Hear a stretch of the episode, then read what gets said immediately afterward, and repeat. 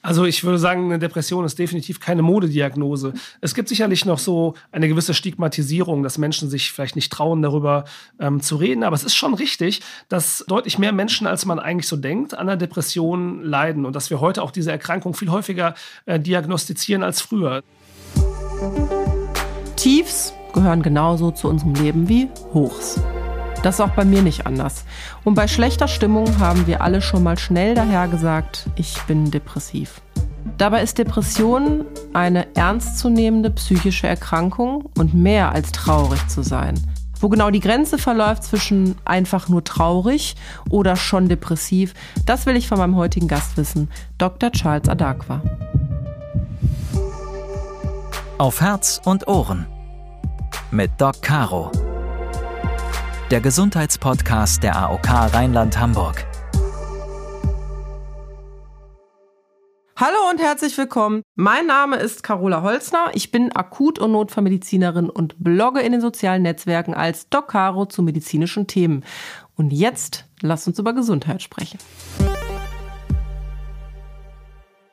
Für unser heutiges Thema Schatten auf der Seele, traurig oder schon depressiv, habe ich mir Dr. Charles Adakwa eingeladen. Wir kennen uns schon eine ganze Weile. Wir haben nämlich gemeinsam in Köln studiert. Charles, ich freue mich total, dass du da bist. Ja, hey Caro, vielen herzlichen Dank für die Einladung. Ich freue mich sehr, dass ich heute hier sein kann. Charles, du bist Allgemeinmediziner und hast eine Praxis in Siegen und du hast auch noch einen Doktor in Gesundheitsökonomie und bist auch noch wissenschaftlicher Mitarbeiter für Allgemeinmedizin an der Uni Marburg, also viel beschäftigt. Wir werden uns heute nicht nur über Traurigkeit und Depression unterhalten, sondern auch ein paar Mythen rund um das Thema aufklären. Von einem Mythos hast du mir schon im Vorgespräch erzählt, der immer wieder kursiert, nämlich Depression sei keine Krankheit, man müsse sich nur zusammenreißen. Das stimmt schlichtweg einfach nicht, aber dazu später mehr. Bevor wir nun loslegen, wollen wir uns in einer Minute erstmal alle auf den gleichen Stand bringen. Das Thema in 60 Sekunden. Jeder von uns hat schon mal einen schlechten Tag gehabt, vielleicht sogar eine ganze schlechte Woche oder war sogar längere Zeit traurig, zum Beispiel nach einer Trennung oder nach dem Tod eines geliebten Menschen. Dauert die Traurigkeit aber länger und kommen vielleicht sogar Interessensverlust und Antriebsmangel oder gar körperliche Beschwerden hinzu, kann eine Depression dahinter stecken. In Deutschland leiden vier Millionen Menschen daran. Was genau der Grund ist, das kann nur ein Arzt oder Psychotherapeut herausfinden. Allerdings trauen sich viele Menschen nicht, sie aufzusuchen, weil sie sich schämen. Und wer zum ersten Mal depressiv ist, weiß eventuell gar nicht, dass er oder sie eine Depression hat. Wie ihr das merkt und wie vielleicht Angehörige und Freunde helfen können, wollen wir nun gemeinsam herausfinden in dieser Folge von Auf Herz und Ohren.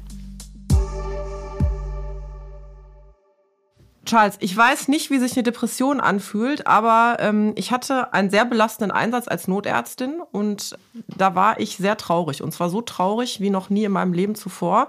Ich habe einen Feuerwehrkollegen verloren und ähm, habe gar nicht gemerkt, was das mit mir gemacht hat. Und so ein paar Tage später bin ich gar nicht mehr richtig beigekommen. Ich habe äh, also ganz, ganz tief in mir ähm, nicht mehr funktioniert, war traurig wie noch nie in meinem Leben und wusste gar nichts mit mir anzufangen. Und äh, das stellte sich dann als so eine posttraumatische Belastungsreaktion raus. Ich kannte die Form der Trauer nicht. Ähm, ist das so, dass der ein oder andere Mal so zu dir in die Praxis kommt? Ja, doch, das äh, sehen wir in der Praxis eigentlich äh, häufiger, wenn es irgendwelche Ereignisse gibt, die Menschen einfach traurig machen, sowas wie du beschrieben hast, oder auch zum Beispiel äh, der Tod eines nahen Angehörigen.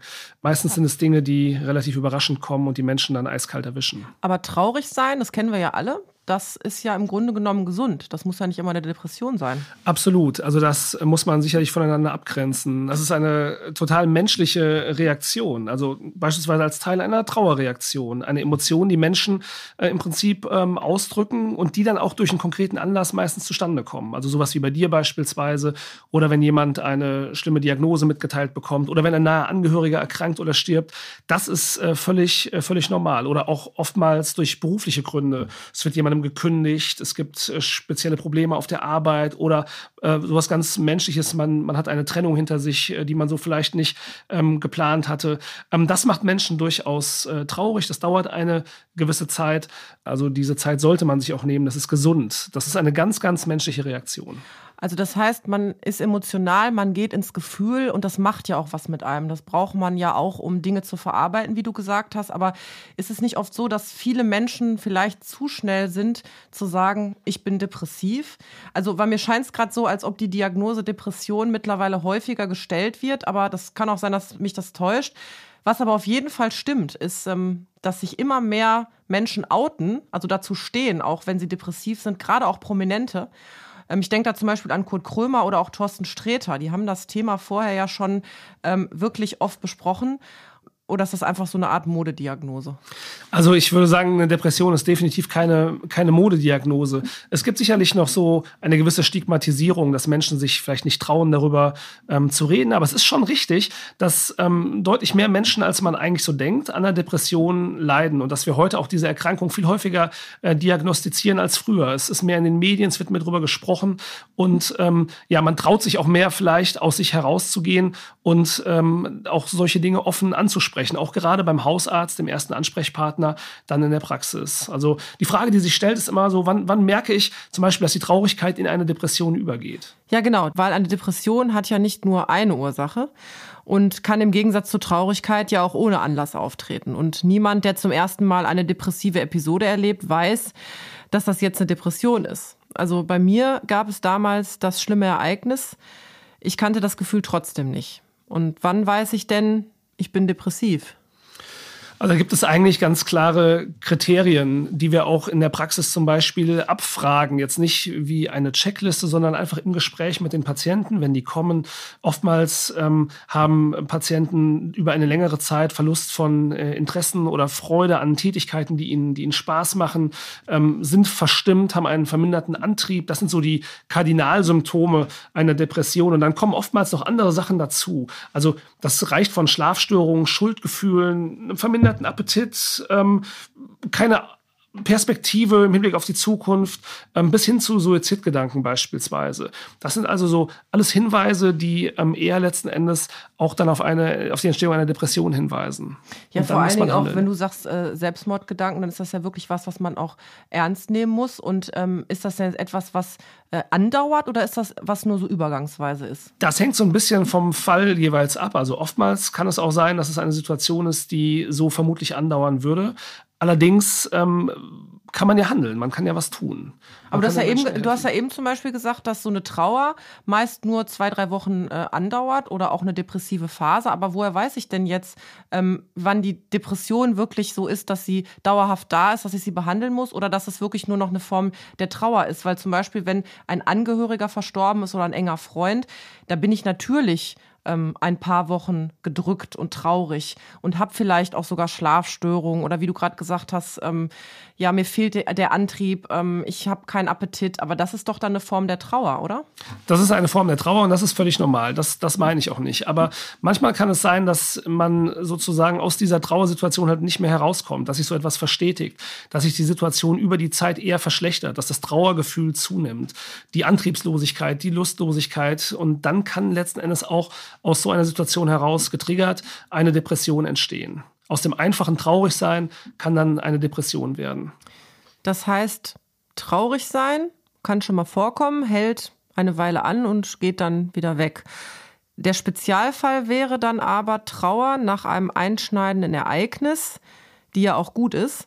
Aber wenn die zu lange andauert, dann kommt jemand da nicht raus und dann tauchen noch andere Symptome auf und das wäre dann typisch für eine Depression. Um es nochmal äh, klar zu machen, bei Menschen, die, die eine Depression haben, da klappen oftmals ganz einfache Dinge nicht mehr. Ich hatte diese Woche noch ein Gespräch mit einer Patientin, die in einer Depression äh, ist, relativ frisch. Die sagte, sie, sie bekommt einfach ihren Alltag nicht mehr geregelt. Dinge, die ihr sonst ganz leicht von der Hand gingen, ähm, die klappen schlicht und ergreifend nicht mehr. Sie kriegt zu Hause, was den Haushalt betrifft, nichts mehr hintereinander. Selbst einkaufen fällt ihr schwer.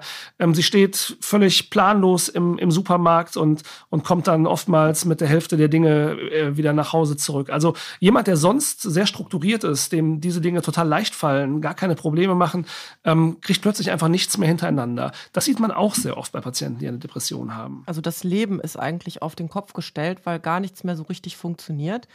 Und ähm, was ich ganz interessant fand, du hast ja eben gesagt, dass das bis hin zu Selbstmord äh, gehen kann. Und das ist ja wirklich auch etwas, was ähm, ein extremes Warnsignal ist, wenn jemand eine Depression hat. Und wir sehen jedes Jahr in Deutschland, äh, dass sich mehrere tausend Menschen ähm, oder die, dass mehrere tausend Menschen den Suizid als letzte Möglichkeit sehen.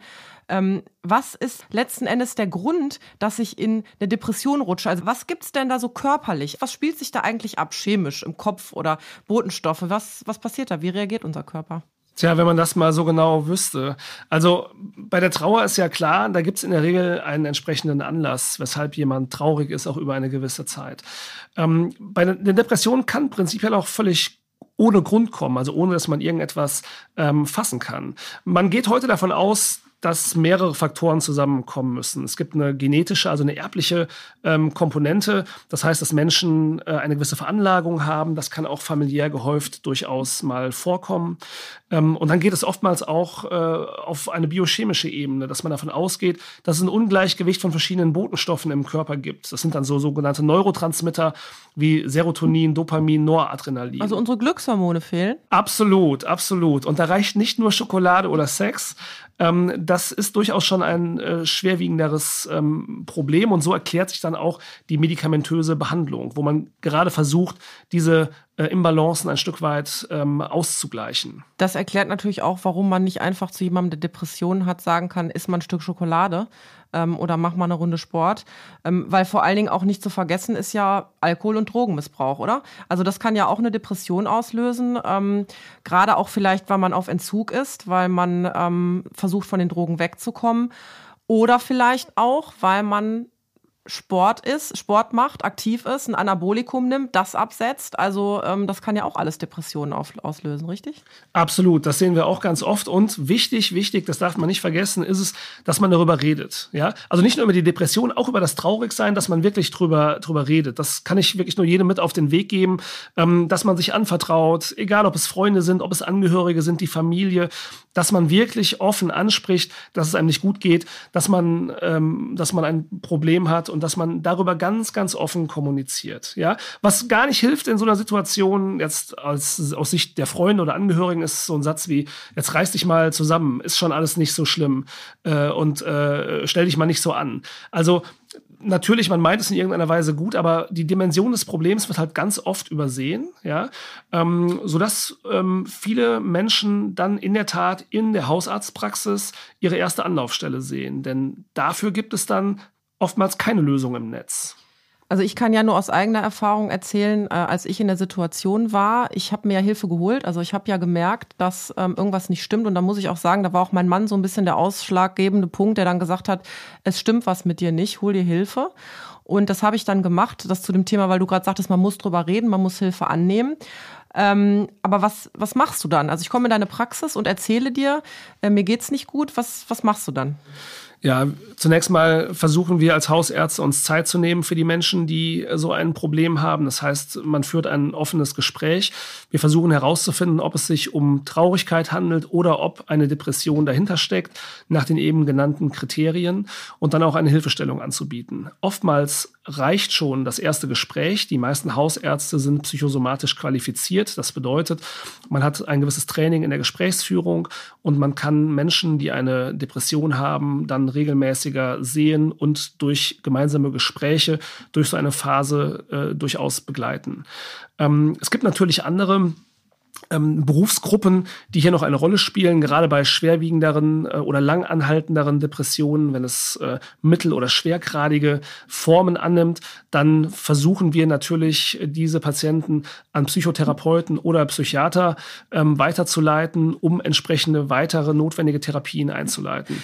Ist es auch oft so, dass vielleicht Menschen mit körperlichen Symptomen in deine Praxis kommen, also die zum Beispiel sagen, boah, ich habe so Kopfschmerzen, ich habe Bauchschmerzen, äh, ich, ich habe keinen, äh, oder immer wenn ich was esse, geht's mir schlecht, wo du vielleicht erstmal denkst, okay, ich schließe natürlich die organische Ursache aus, aber eigentlich schon im Hinterkopf hast, da könnte sich eine Depression hinter verstecken. Hast du da schon mal auch so den einen oder anderen äh, rausgepickt? Ja, das kommt in der Tat sehr häufig vor. Man spricht von sogenannter Somatisierung, das heißt, man hat ein psychisches Problem, es geht einem schlecht und man reagiert darauf mit körperlichen körperlichen Symptomen. Die können ganz mannigfaltig sein. Wir haben jetzt als Hausärzte den guten Vorteil, dass wir die meisten Patienten sehr gut kennen. Das heißt, wir betreuen sie ja über äh, lange Jahre. Wir kennen in der Regel ihre familiären Zusammenhänge, kennen vielleicht den beruflichen Hintergrund, kennen Vorerkrankungen und so weiter und können dann so eine Situation auch besser einordnen. Dadurch, dass man sich ein offenes Ohr nimmt, den Patienten zuhört, ähm, kommt man ganz häufig dann über diese körperlichen Symptome auf eine psychische Ursache. Das wird oftmals auch schon von Patienten angesprochen, ja. Und dann hat man einen guten Ansatz. Ja, da ist es wichtig, dass man offen drüber redet und das fällt, und so ist meine Beobachtung, den Menschen heute immer noch sehr, sehr schwer. Man fühlt sich irgendwie stigmatisiert, ich bin, mit mir stimmt was nicht oder sowas in der Art. Ähm, äh, ich bin krank im Kopf, das ist auch das, was man häufiger von Patienten so hört, ähm, die einfach sozusagen Probleme haben, über diese psychischen Dinge zu sprechen. Dabei ist es eine Erkrankung wie jede andere. Wenn es der gebrochene Arm wäre oder der zu hohe Blutdruck, den man ne? messen kann, man würde es sehen, ja. man könnte es messen. Bei der Depression kann man die Dinge so schlecht fassen, so schlecht messen, aber sie sind da. Es ist eine Erkrankung wie jede andere auch. Und es beginnt, dass man damit, äh, es beginnt äh, damit, dass man darüber redet, dass man äh, sagt, was mit einem los ist und dann kann man auch behandeln. Und dass es Behandlungsmöglichkeiten gibt, haben wir ja schon entsprechend besprochen. Aber der erste Schritt beginnt damit, dass man sich eingesteht, dass etwas nicht in Ordnung ist. Das wäre so meine nächste Frage gewesen. Sagst du den Patienten das so direkt? Also sprichst du sie direkt drauf an, dass du sagst, ich glaube, dass da auch was anderes hinterstecken kann, vielleicht eine Depression, das müssen wir mal besprechen? Ja, also schon. Ähm, ich sag mal so, das hängt vom Patienten ab. Der eine verträgt mehr direkte Ansprache als der andere, aber auch das hat man mit der Zeit raus. Aber ähm, in der Regel konfrontiere ich die Patienten dann schon mit meinem Verdacht, ähm, mal etwas ähm, direkter, mal etwas verklausulierter vielleicht formuliert.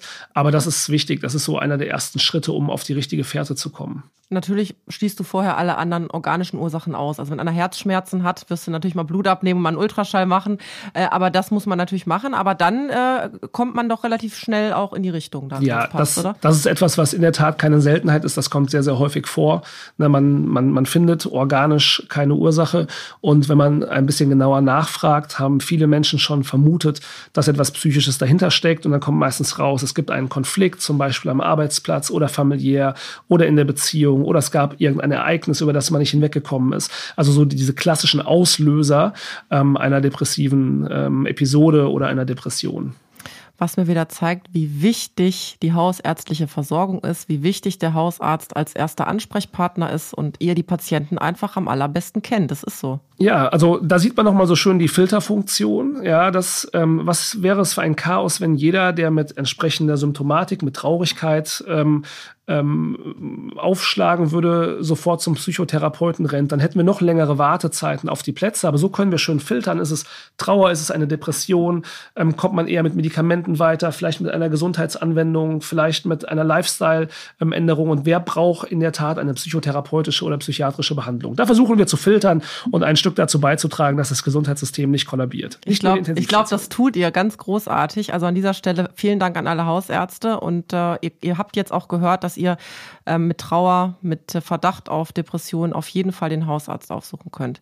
Und jetzt leitest du mich weiter als Hausarzt an den Psychotherapeuten. Wie hilft der mir denn? Also wenn man das Glück hatte, sozusagen dann einen, einen Therapieplatz zu bekommen, das ist äh, in Deutschland momentan etwas Mangelware. Wir haben durchaus Wartezeiten, je nach Region, zwischen sechs und zwölf Monaten auf einen Psychotherapieplatz, sodass wir sehr, sehr viele Patienten mit Depressionen eben auch längerfristig in den Hausarztpraxen äh, behandeln.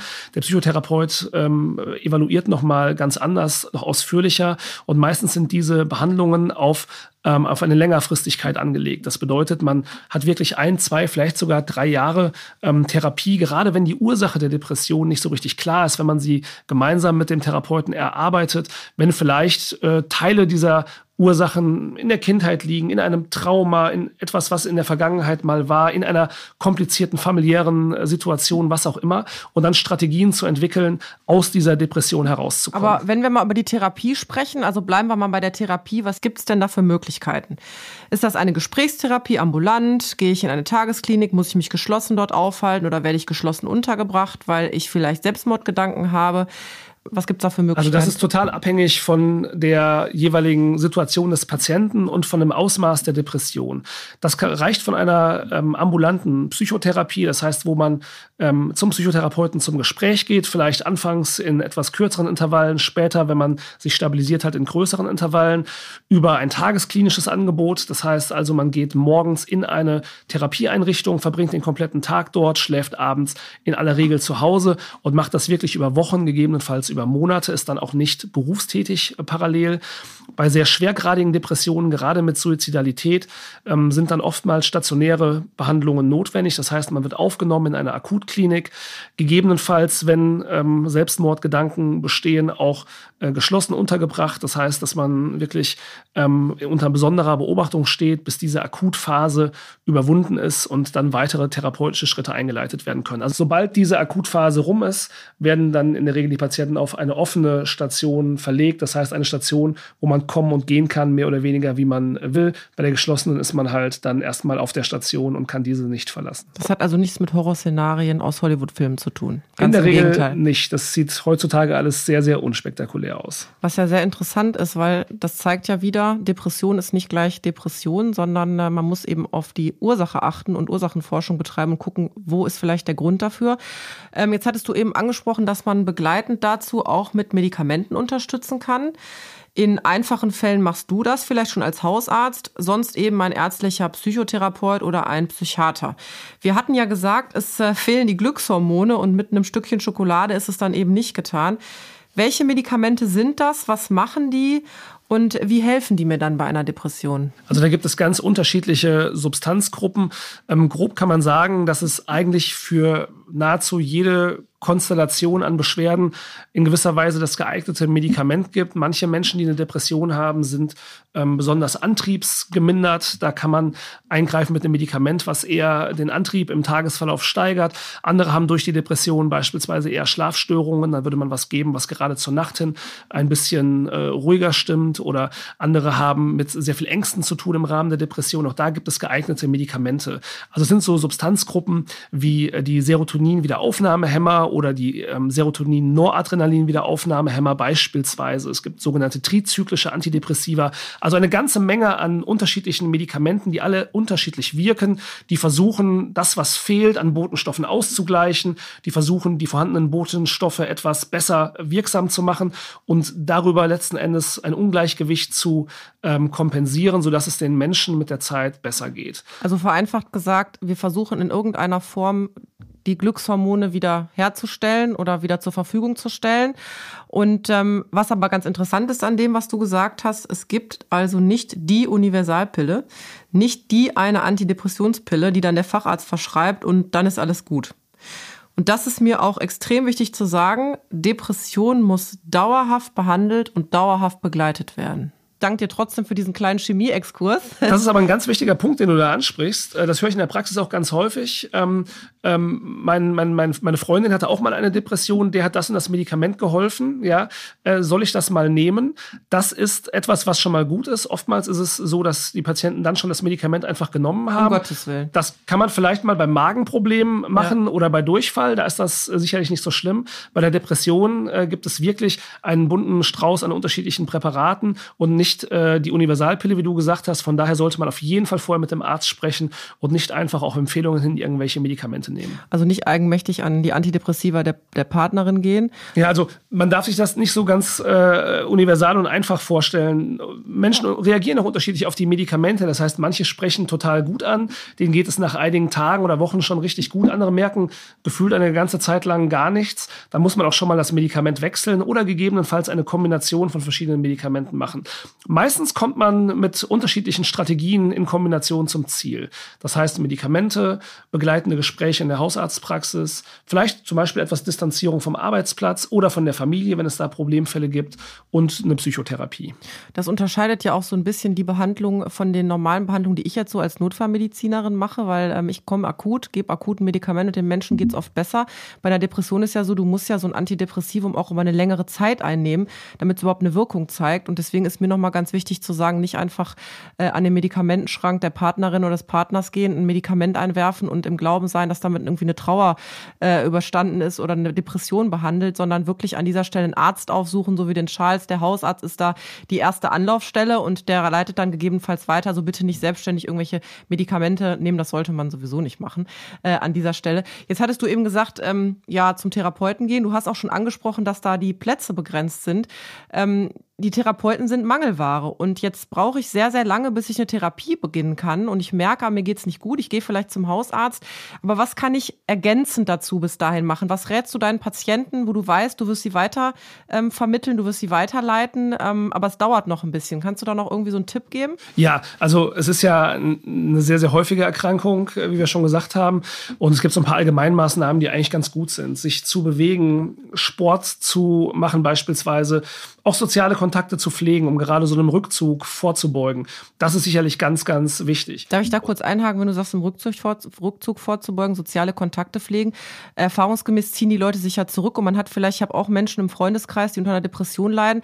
Man hat so ein bisschen das Gefühl, man geht den Leuten auf die Nerven, wenn man dann immer anruft und sagt, sollen wir mal was machen? Ist das so? Soll ich dann nochmal als Angehöriger oder als Freund auf die Leute zugehen und immer wieder auffordern, was zu unternehmen? Oder sagst du, lass sie lieber in Ruhe?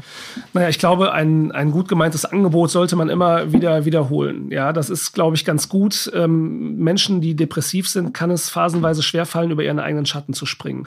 Aber grundsätzlich ist es natürlich gut, auch soziale Kontakte zu pflegen und dass ähm, man in einer Depression Dinge macht, die einem gut tun. Ja, und äh, da man oftmals antriebsgemindert ist, braucht man manchmal auch ein bisschen Anstoß von lieben Freunden. Also dranbleiben, sagst du. Dranbleiben. dranbleiben, hartnäckig dranbleiben.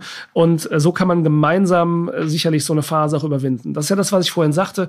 Das Umfeld ist einfach so enorm wichtig. Ja, dass man ähm, achtet auf das, was äh, mit den Menschen in, um einen herum passiert, dass man das erkennt, wenn es jemandem schlecht geht und dann auch aktiv Hilfestellung leistet. Also ruhig dranbleiben, soziale Kontakte pflegen, immer wieder anbieten und ähm, gemeinsam schauen, dass man diese Situation überwindet. Gibt es auch Möglichkeiten für Angehörige, sich irgendwie zu informieren oder äh, Hilfe zu, Hilfestellung zu bekommen? Ja, also man findet eine ganze Menge ähm, an äh, Material im Internet. Es gibt viele, ähm, sag ich mal, Selbsthilfegruppen, die auch Angehörige mit ähm, versorgen. Und wir haben natürlich auch mittlerweile, Gott sei Dank, viele Online-Anwendungen, eben weil die Psychotherapieplätze rar sind und es oftmals dauert, gibt es äh, auch äh, digitale Gesundheits-Apps mittlerweile, die wir auch auf Rezept verschreiben können ähm, und die die Patienten dann zu Hause nutzen. Eine App auf Rezept? Eine App auf Rezept, das ist ja. ja Wahnsinn. Ja, das gibt es schon für ganz. gar nicht, dass das das gibt es für viele Erkrankungen. Also es gibt für Depressionen, es gibt es für Migräne, es gibt für ganz unterschiedliche ähm, Krankheitsbilder und ähm, der digitale das, Hausarzt. Ja, das ist noch relativ neu, aber ähm, die Nachfrage steigt, das merken wir schon. Und es ist eine gute Sache, das funktioniert, das sind gute Programme. Gut, jeder hat ein Smartphone, das äh, stelle ich mir deswegen auch sehr einfach vor, das zu bedienen. Du hast eben noch mal gesagt, Sport und so weiter. Ich habe mal gehört, Yoga soll helfen. Also ich mache jetzt selber nicht Yoga, es liegt aber daran, dass ich so unflexibel bin. Aber würdest du das Leuten raten und sagen, äh, also nicht unflex, also du weißt, was ich meine. Ich ne? weiß, beweglich, und beweglich. geht mir ganz ich bin genau total flexibel, so, aber ja. beweglich nicht. Ähm, hilft denn da Yoga? Ja, also interessanterweise ist es so, dass ähm, es Studien gibt, die zeigen, dass äh, Yoga die äh, Symptome einer Depression äh, lindern kann. Die Holländer haben dazu ein bisschen äh, geforscht, ja, und haben dann im Prinzip das mal sich äh, entsprechend genauer äh, angeschaut. Und ähm, da konnte durchaus eine Verbesserung der Symptome gezeigt werden. Wichtig ist, dass ähm, der Ansatz nicht sein kann, nur Yoga und sonst nichts, ja. Aber Yoga kann hier unterstützen, sicherlich auch helfen, dass es den Patienten, den Menschen wieder besser geht. Und es gibt sogar Yoga-Apps, das weiß ich, das habe ich auch mal ausprobiert. Das habe ich noch nicht gesehen, aber da hast du bestimmt recht. Ja.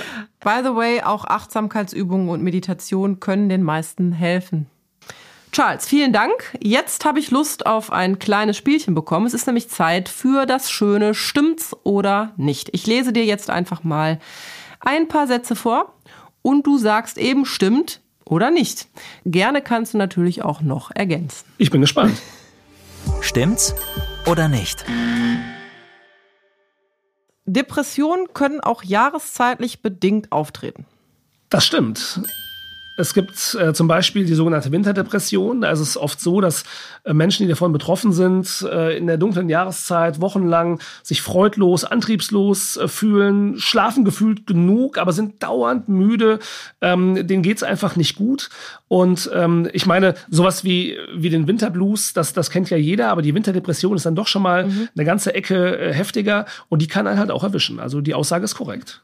Antidepressiva machen süchtig, heißt es immer wieder. Wahr oder nicht wahr? Ja, also im, im Grunde genommen ist das nicht korrekt, ähm, denn in der Regel setzen wir sie ja dann ein, wenn es einen Grund gibt und dann sollen die Antidepressiva nicht süchtig machen, sondern letzten Endes die äh, depressive Situation ähm, verbessern. Es ist ähm, so, dass es nach langjähriger Einnahme schon mal schwer sein kann, sich von dem Medikament äh, zu trennen. Vereinzelte Patienten bekommen sogar Entzugserscheinungen. Normalerweise versucht man aber für den Patienten ich sage jetzt mal, das in Anführungsstrichen richtige Medikament zu finden in der richtigen Dosis. Es dauert oftmals mehrere Wochen, bis man eine Wirkung spürt. Ähm, dafür ist dann die Wahrscheinlichkeit, dass man äh, süchtig wird, abhängig von dem Medikament, vergleichsweise gering. Und wenn man es geschickt macht, kann man die Medikamente auch wieder absetzen. Aber das möglichst auch nach Rücksprache mit dem Arzt. Was ich ganz interessant fand, ist ähm, auch positive Ereignisse, also eine bestandene Prüfung, eine Hochzeit oder eine Beförderung, was ja eigentlich alles was Schönes ist, äh, können Auslöser für eine Depression sein. Stimmt das? Ja, auch das stimmt. Äh, das liegt einfach daran, dass äh, mehrere Faktoren eine Rolle für die Entstehung von Depressionen spielen. Also in dem Fall zum Beispiel die Belastung im, im Vorfeld oder vielleicht die Erziehung, wenn sie jetzt übermäßig äh, leistungsorientiert war. Das kann durchaus auch äh, mal sein, ja. Ruhe und Urlaub sind die besten Mittel gegen Depression. Das kennen wir alle nach dem Motto, ach, fahr doch mal in Urlaub. Stimmt das? Das stimmt nicht, ja. Also es ist zwar so, dass äh, viele Menschen, die, die depressiv erkrankt sind, sich erschöpft fühlen, aber allein durch, durch Urlaub, durch Ausschlafen lässt sich das typischerweise nicht wieder in Ordnung bringen. Wir erleben das immer wieder, wenn man Menschen zum Beispiel aufgrund einer Depression ähm, krank schreibt. Sie sind dann zu Hause für sich, haben ganz viel Zeit, ja. Das wird für, ähm, von Menschen ganz oft als Tortur empfunden. Gut. Ich würde ganz gerne nochmal zusammenfassen. Traurig zu sein ist gesund und ist eine Emotion, durch die wir durch müssen. Zum Beispiel, wenn wir ein schweres Ereignis oder ein schlimmes Ereignis oder ein prägendes Ereignis haben, Verlust eines geliebten Menschen oder ein, eine äh, Situation, die uns traurig gemacht hat. Also nicht jede Trauer ist Depression, aber Traurigkeit kann auch in Depression übergehen. Und eine Depression kann grundlos auftauchen und geht einher mit Antriebslosigkeit, mit ähm, vielleicht körperlichen Symptomen, mit einer tiefen Trauer, die nicht mehr weggeht und hält über einen längeren Zeitraum an. Kann ich absolut so nur, nur unterstreichen.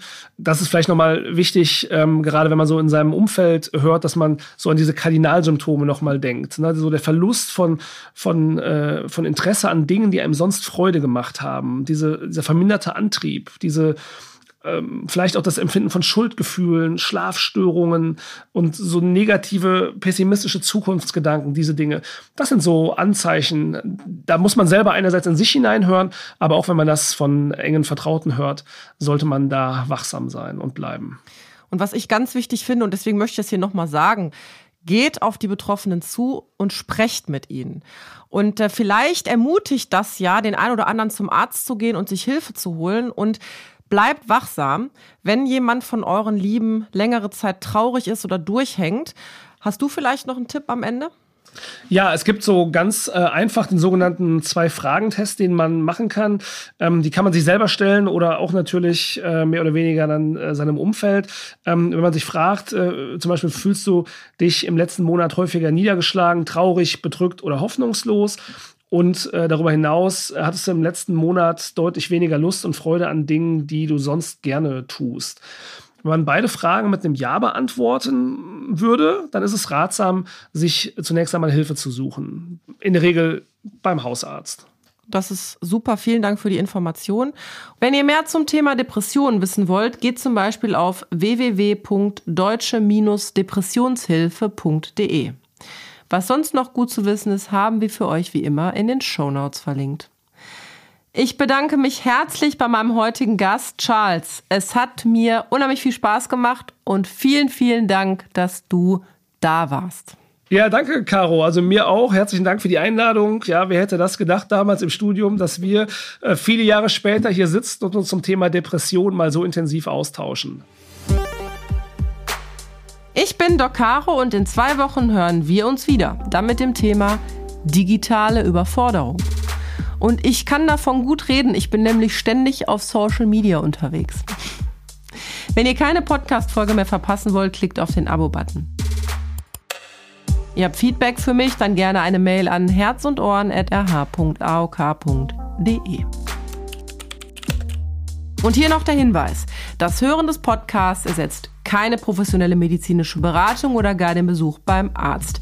In dringenden Fällen wählt die Nummer des ärztlichen Bereitschaftsdienstes 116 117 oder bei akuten Problemen natürlich den Notruf die 112.